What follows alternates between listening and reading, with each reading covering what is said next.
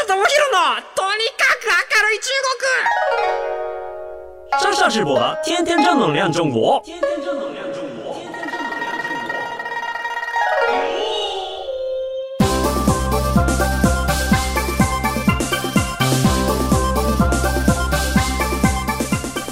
生士们、女士们、大家好，我是上上直播。皆さん、こんにちは。中国ビリビリナンバーワン日本人インフルエンサー、コンテンツプロデューサーの山下智博です。日本放送、ポッドキャストステーション、山下智博のとにかく明るい中国。この番組は、中国で結構有名な私が、あなたの知らない中国の面白トピックや、そんなにどやれない豆知識を紹介していき、日本と中国の架け橋ならぬ、ローション的な役割を果たしていきます。なんか最近ですね、メールをいただいたんですよ。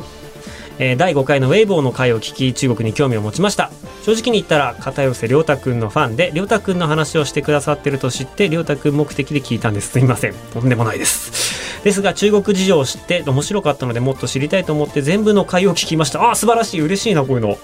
どの回も興味深くて次が楽しみになりました。知りたいことがあります。中国の皆さんは音楽はどのように聴いているのですか？有料の音楽アプリのようなものがあるのですか？CD のようなもので聞いているのですか？今日のテレビの話を聞いていて疑問になりました。難しくないようでしたらいつか教えてください。今後も楽しみにしています。長文失礼いたしました。ということでどうもありがとうございます。実はまあ中国の音楽事情っていうのがまあこれから話すテーマとすごく関わってくるんですけれどもいわゆるこうテンセントミュージック救急ミュージックとかネットイースの音楽サービスとかっていうのが、まあ、中国ではありますと。なので基本的に CD というというか円盤っていうのはま記念品みたいな感じでライブ会場とかイベント会場とかで売られているのみで基本的にはダウンロード。あとはその広告のタイアップ、えドラマのタイアップとかそういうところであとは、えコンサートですね。というところでこうミュージシャンはこううまくこうマネタイズしているんですけれどもまあそこのまボスっていうのがテンセントミュージックっていうとこなんですが最近ですねこのテンセントミュージック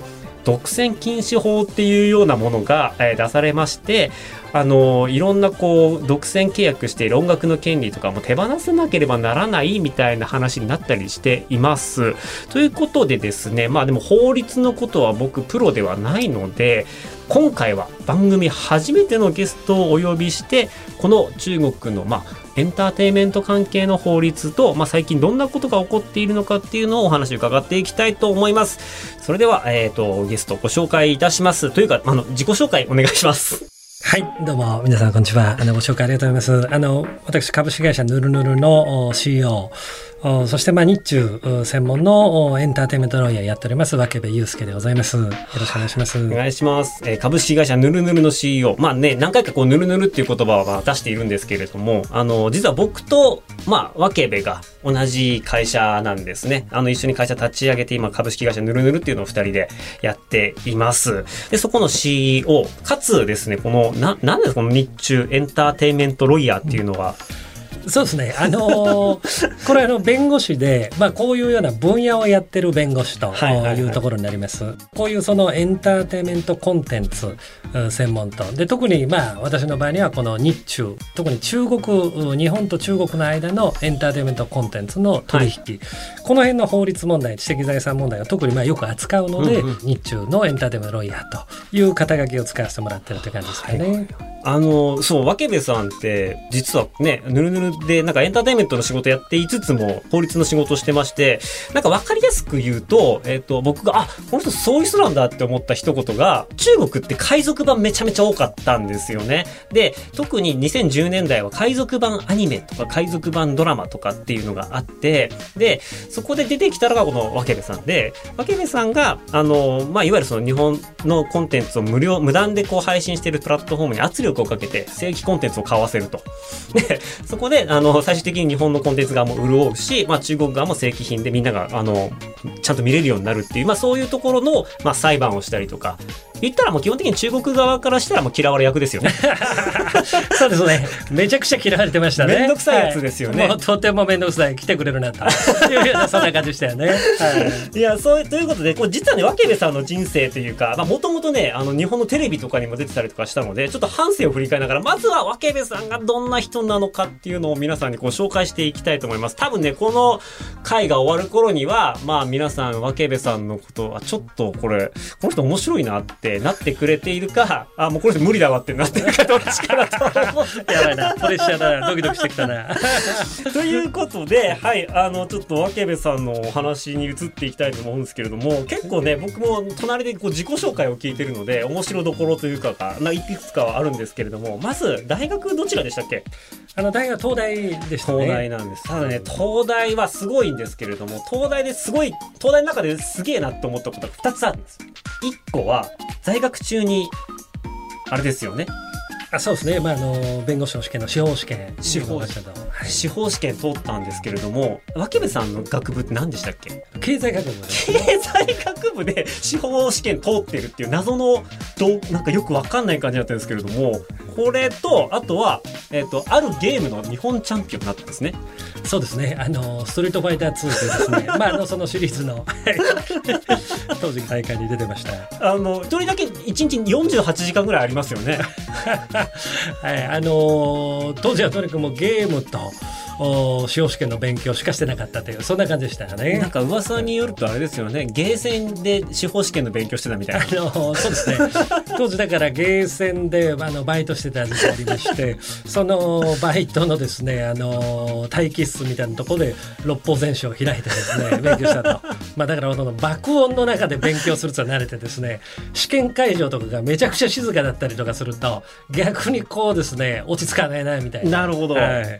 だからやっぱこう雑踏というかこうねいろんなこうノイズがあるところの方が好きという そうですねもう爆音だらけですよね 毎日ね。は いでその後卒業してでまあここもいろいろ面白かったですけどバーッと省いちゃいますけれどもで就職した会社が電通さんそうですねですね、これって電通に入るきっかけっていうのは何かあったんですか？あのーまあ司法試験の勉強というのも、まあ、別に僕はその弁護士になりたいってすごい強いもあったわけじゃないんですよね。あのーどちらかといえばやっぱりこうなんか勉強をしたいともうゲームばっかやってて。このままじゃちょっと人間としてダメになるな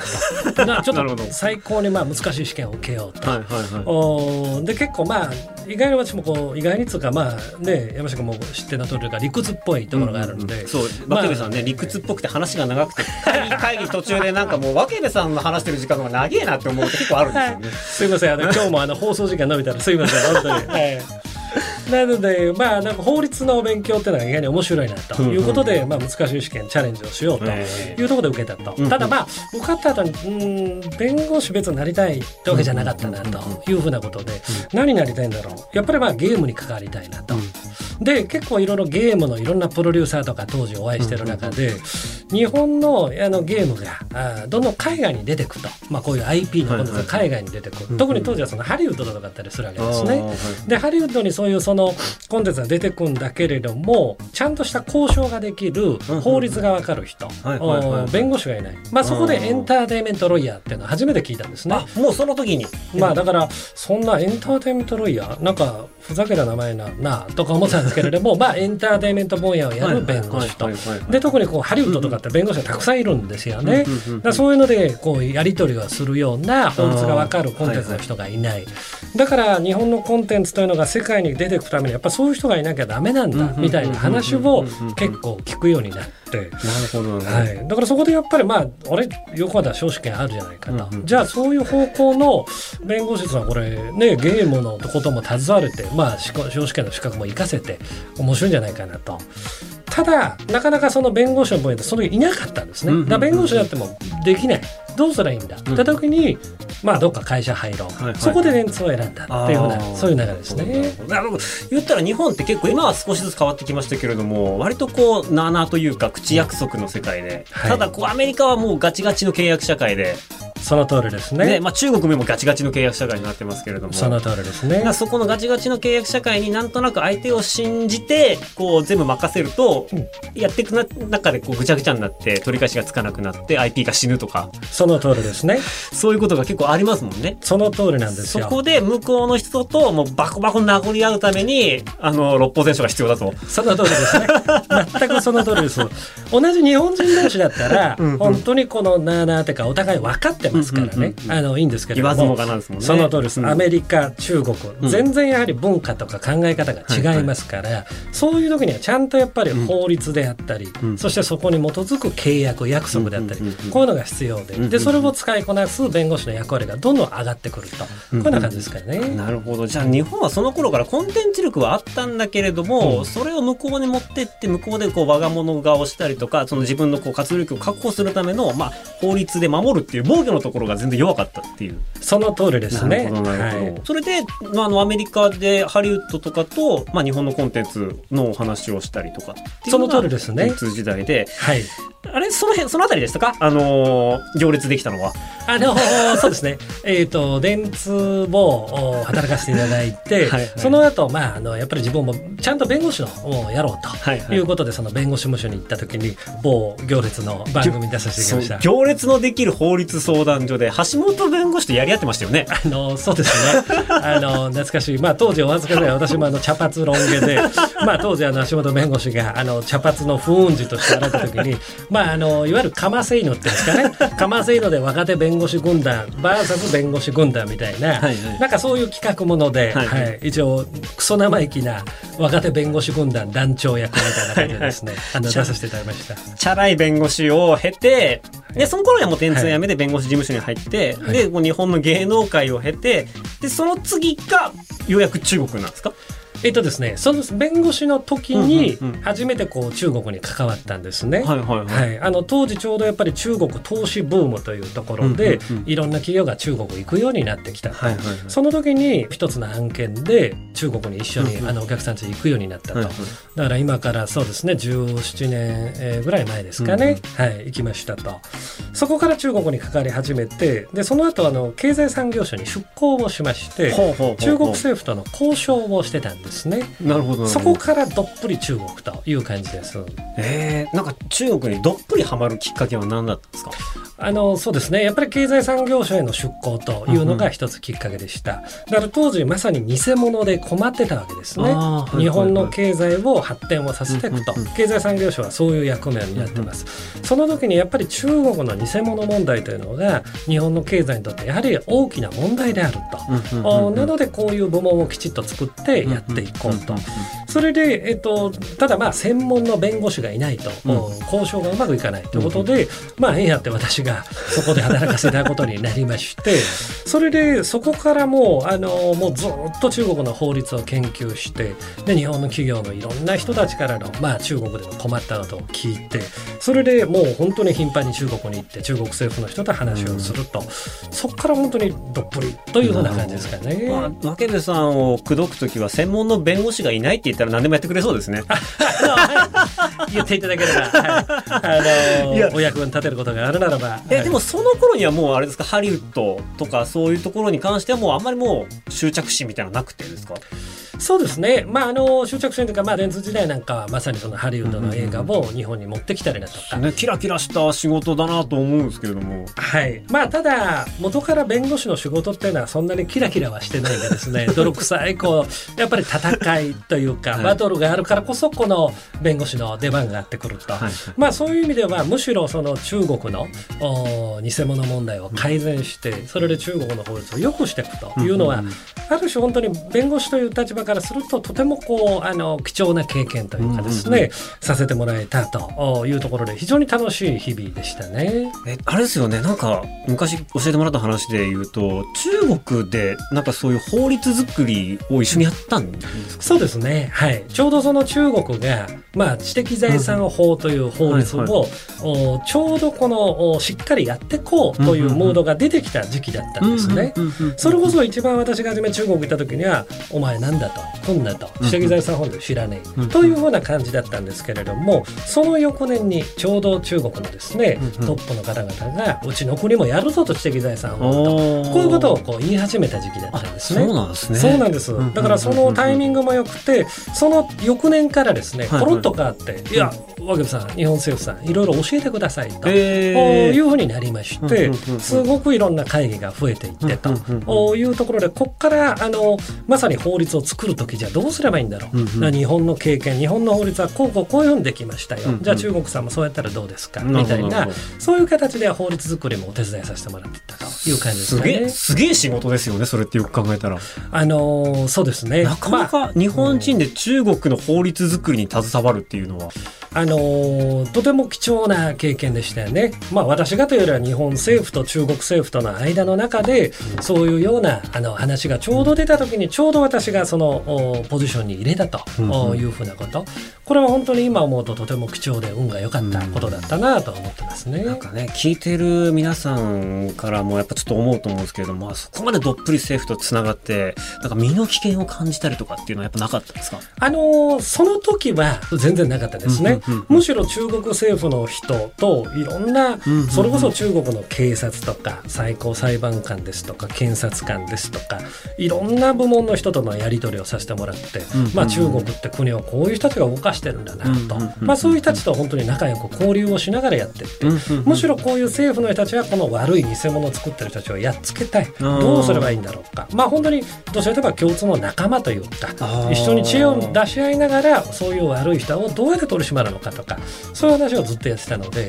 全然そういう意味では何の危険もなくというか楽しく全然あのやり取りをさせてもらってたっていう感じですかね。じゃあいい意味でこうイメージが全然違ったんですね。そうですね。だから私の場合にはむしろ中国っていうのはそういうところから入ってきましたから、まあ今ねあの日本の皆さんがどういうふうに中国のイメージを持ってるのか、まああのいろんなイメージあってね、まあやっぱり残念ながらちょっと怖いだとかとかね思ってしまってる人もいるのかもしれませんけれども、私はどちらかといえば初めからそのそういうイメージは全くないあのところが入って、まあ当時政府の人たちとも非常に仲良くですね、まあ変な話こう必ずですね。会議終わったらみんな酒を飲んで、まあ中国のあの50度60度ぐらいでバイルと白酒ってあってですね、まああれはいつも乾杯乾杯でやってですね、まあ本当に楽しい飲み仲間とかですね、そういうような感じで仕事をさせてもらったんで、全くイメージは楽しい人たちだなっていうそういうような感じから入ったって感じですね。ねまあそこでこの血の通ったというかそういうやり取りができてじゃあ本当にこの国を良くしたいっていう、うん、ねそういう人たちと、まあ、出会えたことがきっかけでやっぱ中国のめり込んでいくんですね。その通りですね。とても興味がありましたよね。ね、そこからねその後こうなんやかんやあって日本の弁護士事務所を辞めて、もう中国でもう実際独立していく感じになるんですよね。まあやっぱりその政府終わった後に、うん、働いた後にやっぱりちょっとこの国法律が詳しくなった。人の考え方とかそういうのも分かってた、でもやっぱりこの国中国にやっぱ住まないと、いろんなことは分からないなというですねそれを強く感じて、まあ、あとやっぱり中国語も話せないと、中国語でいろんなあの本当にこうコミュニケーションを取っていきたいなっていう思いもふつふつと湧いてきてそれであのそうですね意を決して中国の方で独立をしたというような感じですかね。中国語を話せる専門の弁護士がいなかったからそうそうですね。あのー、その通りですね。はい、いやもうでも日本にいれば割とね安泰の生活をしてたんだけれども、まあ、そこでもう中国どっぷり行くっていうのは相当な決断だったんですか？それとも割と自然な流れで、まあ、そうですね。自然な私からすると自然。でもまあ今ねあの山下君言ってくれた通りやっぱり多くの人にちょっと止められたんですがですね何やってんだお前どどこに何やんだと、いうことは散々言われてたと。でもまあなんか私自身としてはちょっとやっぱり人と同じことやっててもちょっと面白くないというかですね。まあそもそも弁護士資格持って電通行ったりその後弁護士やったり経済産業省行ったりと。もうここまで来たんならちょっと本当にこのまま ちょっと人と違うことをやってってと。まあでプラスまあちょっと世の中のためになることっていうのはですね、経済産業ってあの非常にこういい視座を得れたというかですね、まあ国家間の交渉なわけですよね。まあ私もそのね政府やって原稿を読んだ時に我が国はとか言うわけですね。びっくりしましたよ。私が我が国とか言っていいんですかと。茶髪の風雲児だったのか、ねはい。当時もしかも茶髪でした。はい。あの経済産業省非常にですね懐も広くて 逆に中国政府の人たちもああなんか茶髪のあいつ来たなみたいな感じで覚えてもらってですねこれなんか面白いなと思いながらまあなんか我が国はって言った時にやっぱり我が国にとって必要なことなんだろうとか、まあ、孫にも衣装っていうんですかね。すごく考えるようになってきてこう日本と中国非常にこの重要な関係になる中で、多くの本当に企業さんが中国との関係考えている中でちゃんとやっぱり中国にいながらこう日本と中国をちゃんと、まあ、法律ですとか知的財産というところを軸につなげていく人みたいな、こういう人いていかないと本当にこうあの関係がどんどんどんどん拡充していかないなというのは強く思ったので、まあなんか最後の決断は非常に自然でやんなきゃいけない。私がやるしかいけない。だからやっていくんだ。っていう感じでスムースになんか決断したっていう感じでしたかね。なんかいや、まあ、志めちゃめちゃ素晴らしいなと思うんですけどもその後やってた、まあ、現地でこうやってた仕事を聞いて僕も唖然とするんですけれどもなんスパイやってたんですか？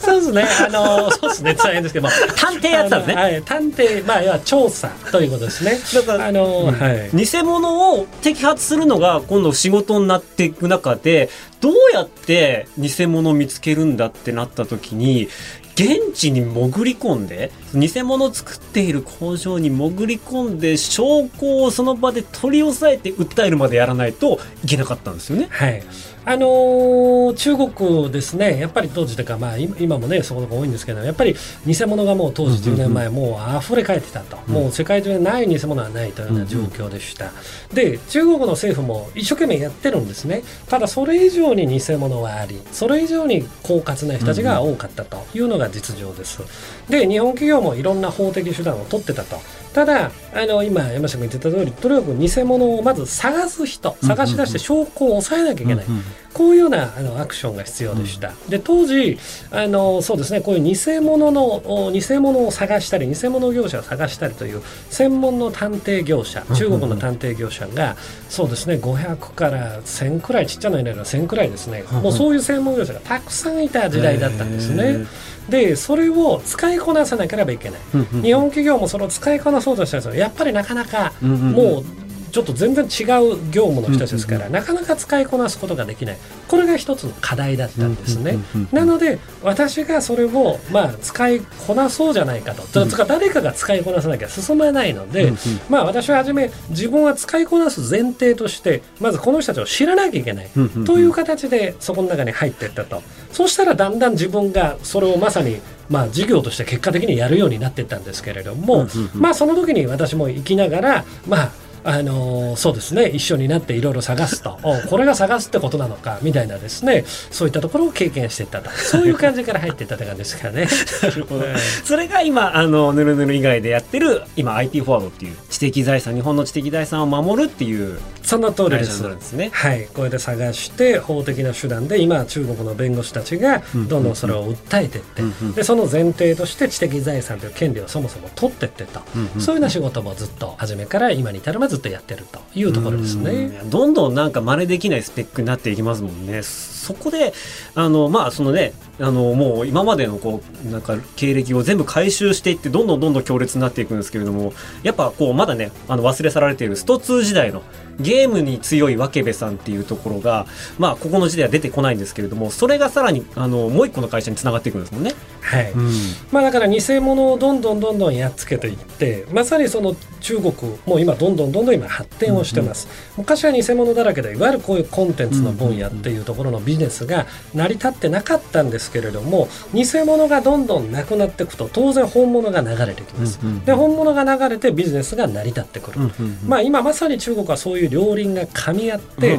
どんどんビジネスが拡大していく、その中で日本のコンテンツ業界の人たちも、うん、さあこの拡大する中国の市場にどんどんコンテンツを入れていこうという流れが出てきた、それに対して私は、まあ、ある種守りの業務ばかりやってたんですけれども、今度は攻めということで日本のコンテンツを入れていくと、こういうような業務を始めたっていうところですね。そうですね。あのデータとか見ると2016年ぐらいからあのしっかり版権売買が行われるようになってそこからこうやっぱ日本のアニメ業界っていうのものすごく潤い始めた。その通りですね、はい、今までだから2000年2000、えー、そうですね。2000年からですねずっと10年15年くらいはですね日本のアニメがどんどん中国で流れていった。まあ初めは DVD から、そして今度はインターネットで流れていったと、ところが全然1円も日本の中には金が入ってなかった、これは全部海賊版だったんですね、これを私はどんどんどんどんやっつけていってくる中で、今度は日本の正規版をじゃあまあ、買わなきゃいけないよねっていうふうになってって、